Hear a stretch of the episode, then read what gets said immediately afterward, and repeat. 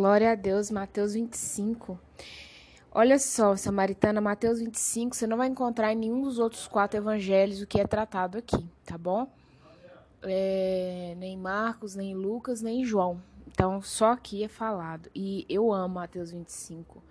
Inclusive, esses dias eu conversando com, com irmãos em Cristo, foi uma das palavras que veio ao meu coração e a gente conversava sobre exatamente isso aqui. Então, vamos para a leitura. Nós vamos dividir né, em partes. Essa primeira parte vai ser do versículo 1 ao 13. A parábola das dez virgens. Então o reino do céu será semelhante a dez virgens que, tomando as suas lâmpadas, saíram a encontrar-se com o noivo. Cinco dentre delas eram nécias e cinco prudentes. O que, que a pessoa nécia? Que está em Nárnia, gente, né? A pessoa que não está entendendo que o mundo lá dela está desmoronando, ela acha que tudo é flores, lindo, ela está desapercebida da realidade espiritual, principalmente. Essa é a nécia, a pessoa nécia. Versículo 3: As nécias, ao tomarem as suas lâmpadas, não levaram azeite consigo. No entanto, as prudentes, além das lâmpadas, levaram azeite. Então, é, é interessante, né? Você precisa de um azeite extra que você tem dentro de si, porque a palavra fala que nós somos sal e luz, né? Então, é, você não é a própria luz. Você é abastecida por uma outra luz. Que é quem? Que é o próprio Deus. O próprio Cristo em você, o Deus Trino, né? Deus Pai, Filho e Espírito. É esse Deus que te dá a luz. E é interessante que as cinco dessas mulheres, elas entendem assim: a gente vai, mas o que está aqui dentro, né? Da, da lamparina. É tipo uma lamparina. Outro dia teve uma imagem bonita. É... Sabe aquela lâmpada do gênio? Então, essas lamparinas antigas dessa época de Jesus, lembra aquelas lâmpadas do gênio, né? Que a gente via, né? Ah, esfrega e o gênio sai, você faz três pedidos. Lembra aquilo ali, aquele formato. Então, você pesquisar, você acha. Então, os cinco acharam assim, não, vão sair, que tá aqui dá pra gente ir voltar e beleza. As outras cinco falaram assim, ó, não, como a gente vai sair, a gente não sabe, né? Se vai queimar pouco ou muito, a gente vai levar um óleo aqui. Nós vamos ter um combustível extra. Então, isso aqui nos deixa a informação de que a gente vai precisar na vida de um combustível extra. Que combustível é esse? O Senhor vai te falar qual que é o seu. Eu creio que é a fé. Eu creio que todo cristão que ele não tem fé, porque o que, que é a fé? A fé é você ver com os olhos espirituais o que não existe. A gente fala assim, mas isso é ilusão. Não, não é ilusão. Ilusão é você falar assim, ah, eu quero é, ter um bilhão de reais na minha conta. Isso não é fé. Isso é egoísmo. Vai ter um bilhão de reais na sua conta para quê? Que transbordo isso vai ter no reino? Então, assim, agora quando você fala assim, olha, é, eu tenho um, um, filho hoje que é desviado. Desviado, tá todo tomado pelas trevas. Se olhar para aquele rapaz, orar por ele, falar assim, olha, Deus, hoje a condição do meu filho é assim. Mas na ótica da fé, pelos olhos da fé, eu vejo meu filho daqui um tempo, como um pai de família, né? Como um homem servindo a Deus. Aí você vai profetizando tudo aquilo que você sabe que o seu filho tem capacidade. Isso aqui eu estou ilustrando, né, Samaritana? Para que você possa entender capacidade de entregar ao Senhor como servo. Então, isso é fé. Né? Fé não está ligada. Tá, tudo bem, a gente pode desejar coisas materiais. Não acho que é errado que. Mas é.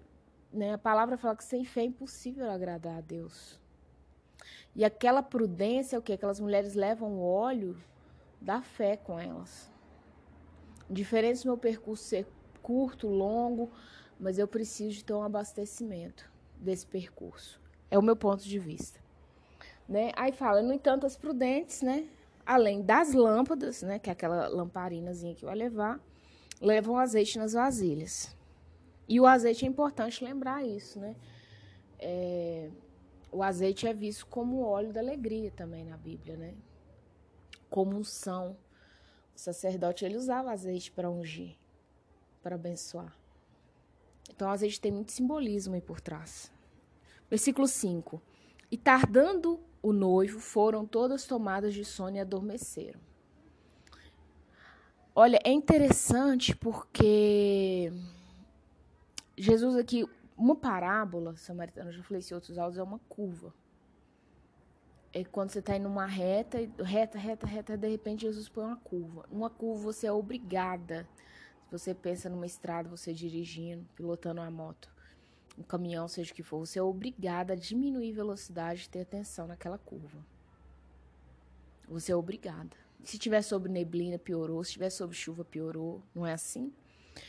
Então, Jesus conta as parábolas que é uma curva. Você vai ter que prestar atenção. É hora de prestar atenção. E quando Jesus fala aqui, né, eu tinha falado isso lá em Mateus 24, porque ele fala assim: olha, vão estar tá dois trabalhando no moinho, vai, um fica. Vão estar tá, é, dois trabalhando no campo, vai, um fica eu tenho um entendimento que da raça humana, talvez metade é minha forma de ver. Não sou uma pessoa que estuda escatologia para me afirmar nada. Não estou afirmando. É um ponto de vista. Aqui Jesus usa novamente 10 pessoas e 5. 5 são as nécias, 5 prudentes. É como se pegasse toda a humanidade e metade fosse salva e metade não salva. É um, um percentual muito agressivo. Eu não sei o que, que você acha. E quando Jesus fala que os campos estão brancos, para a gente orar para que Deus mande trabalhadores, é nesse sentido. Eu não sei quanto isso arde sua alma, porque talvez nesses 50%, entre aspas, que eu vejo assim, que vai ser salvo, 50% que vai ficar, seus pais, seus filhos, sabe, seu ex-marido, o seu atual marido, o seu chefe, seu colega de trabalho, seu vizinho da esquerda, da direita, da frente, de trás. Sabe? Aquela moça da lanchonete que te atende tão bem. Provavelmente essas pessoas estão no meio. Eu não sei quanto, quanto isso arde a sua alma. Eu tenho um, um alvo no meu coração que eu vou entrar para a eternidade com os meus filhos. Eu não abro mão. Eu já falei isso com Deus. Quero levar muitas pessoas comigo, mas eu não abro mão que os meus filhos entrem comigo. Porque é insucesso. É em vão. Se você não consegue fazer pela sua casa, fazer, gente, no sentido de oração, de propósito, de jejum, de pregação. Porque a obra é do Espírito. Se o Espírito Santo trouxer convencimento, você pode morrer para fazer, que você não dá conta. Mas você tem que fazer, você não pode ficar como as nesses, né? Eu vou sair só com a lamparina na mão. Não, eu vou levar o azeite junto. Disso que eu tô falando. Você vai fazer a sua parte. O azeite vem com o Espírito Santo, vem com a fé, vem com as coisas espirituais, tá bom? É, aí, e esse versículo 5, que eu comecei a linha de raciocínio finalizei, provavelmente Jesus vai atrasar na volta dele. Talvez isso aqui seja um alerta para nós, porque a, a Bíblia diz muito entre linhas, né? E tardando o noivo. Ou a visão do humano, do ser humano, é falar assim, não, tá demorando demais, né? Mas aqui não é uma visão humana. É realmente ele, ele, ele tardou.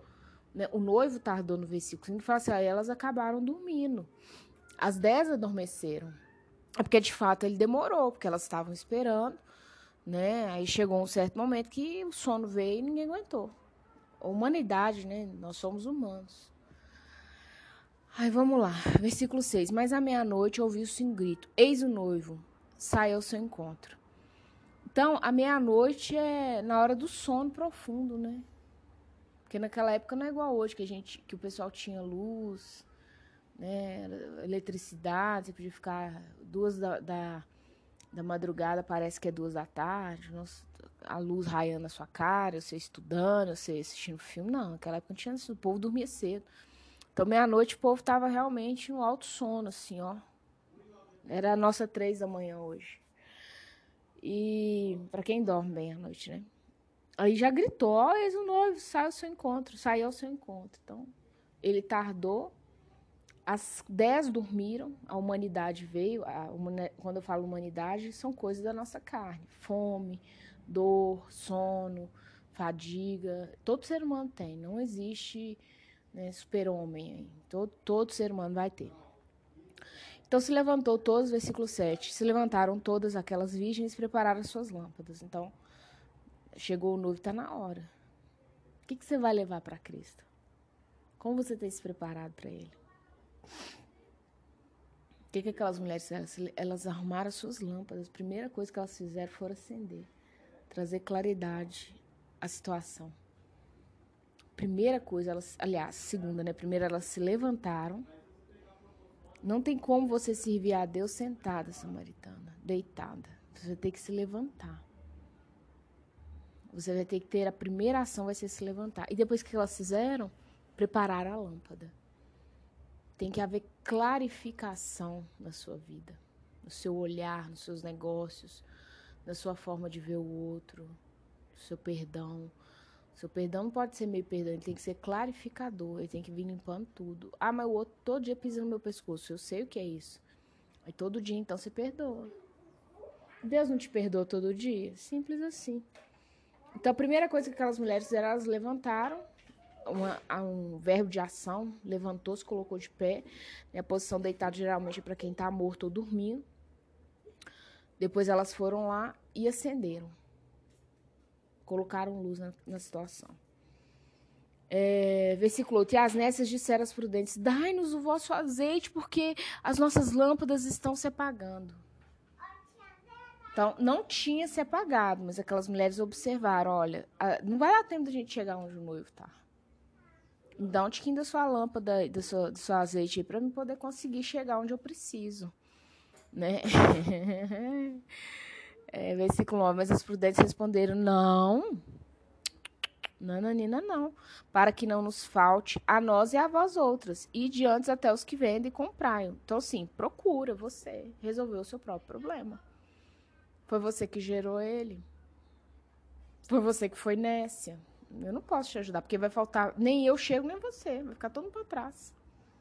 E eu não posso pagar pelo seu pato. Eu falei isso no, no estudo do capítulo 24, não sei em qual áudio, se não em todos.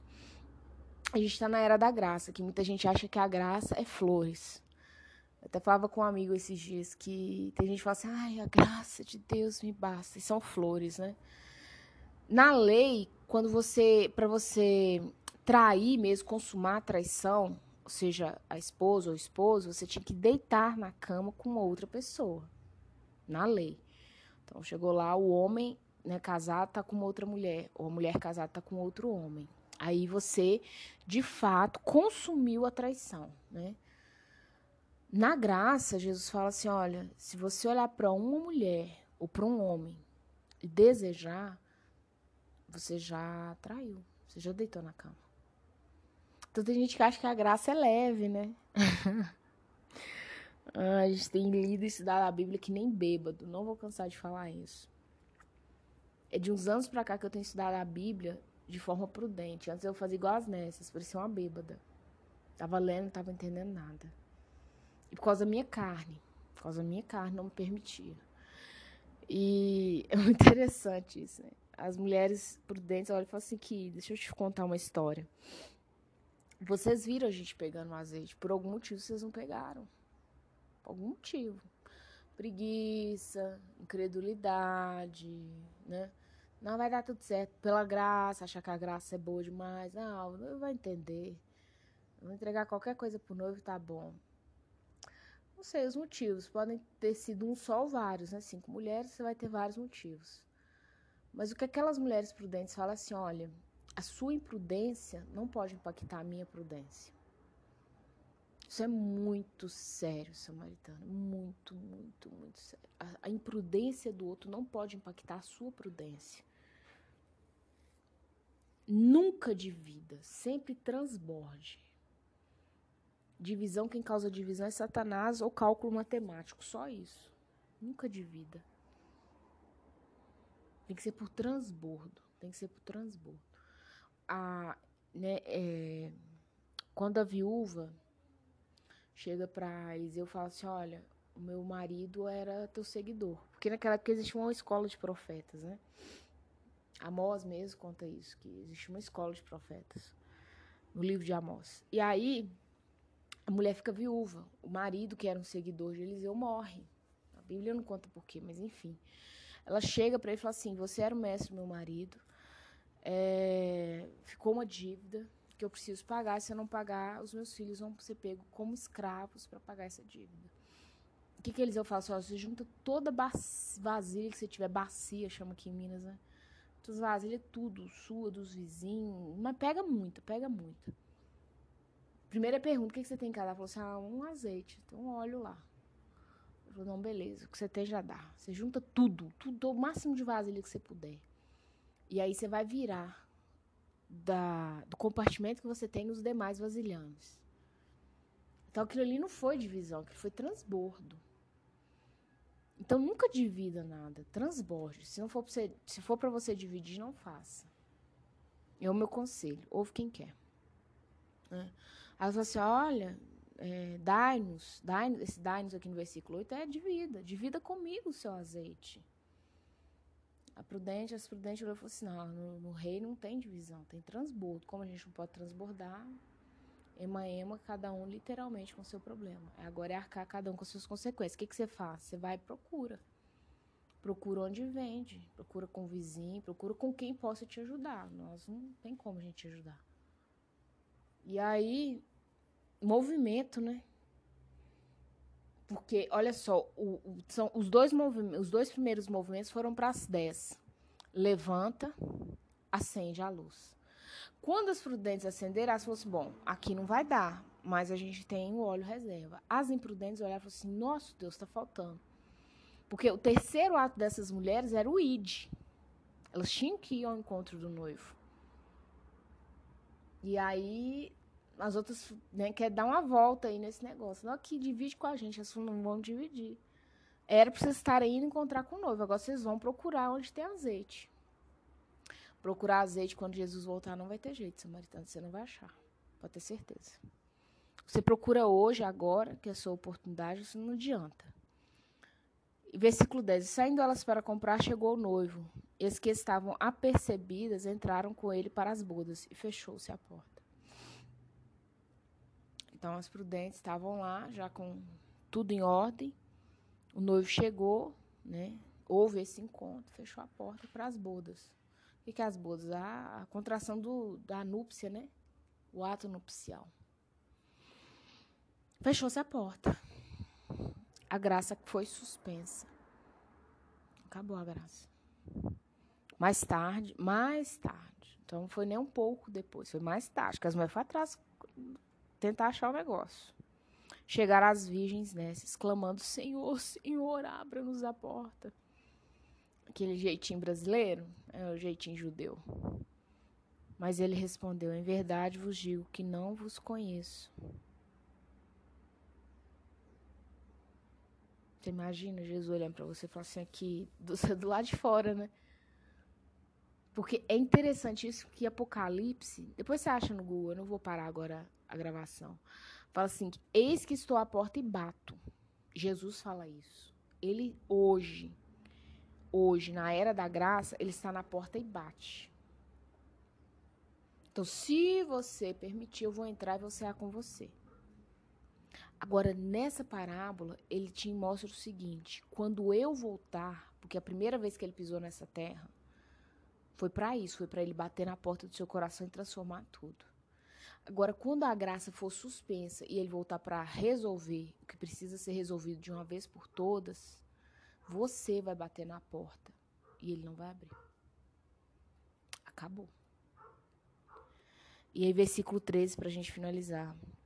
Vigiai, pois, porque não sabeis o dia nem a hora.